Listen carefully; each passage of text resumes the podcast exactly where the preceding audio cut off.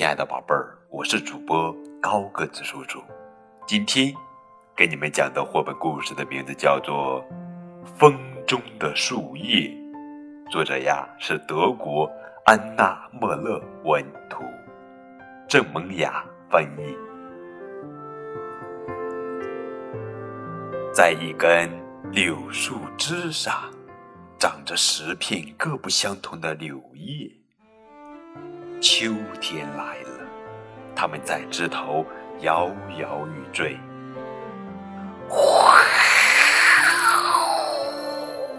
一阵风吹来，叶子们离开枝条，在空中飘飘荡荡，仿佛跳起了舞一样。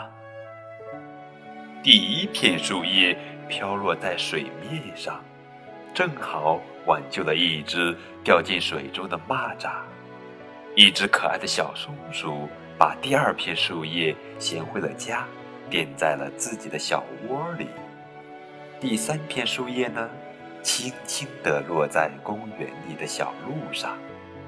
一个正在散步的女孩，把朋友的电话号码。写在了小小的叶片上。第四片、第五片和第六片柳叶也飘到了公园里。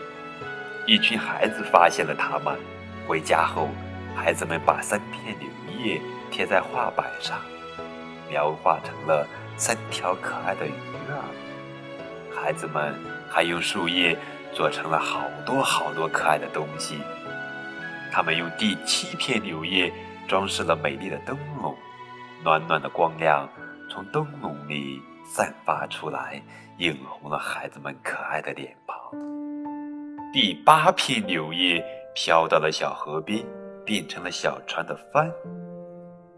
第九片柳叶落在干枯的枝桠堆里，正在野餐的孩子们把它丢进了火中，火烧得更旺了。只有最后一片柳叶没有飘远，它正好落在柳树的脚下。昆虫们纷纷啃着它的身体，最后一条蚯蚓把它拖进泥土中，吃了个精光。叶片变成了柳树的营养。第二年春天，柳树的根吸收了土壤中的养分。不久，树枝上又长出了十片新的柳。好了，亲爱的宝贝儿，这就是今天的绘本故事《风中的树叶》。人们习惯说，儿童就像容器，可以把许多书灌进去。但美国作家、书评人安妮·法蒂曼认为，反过来比喻似乎更加恰当。儿童。总是把自己灌进书中，随着每个容器而改变自己的形状。在孩子的眼中，图画书里的故事比生活本身更充满生命力。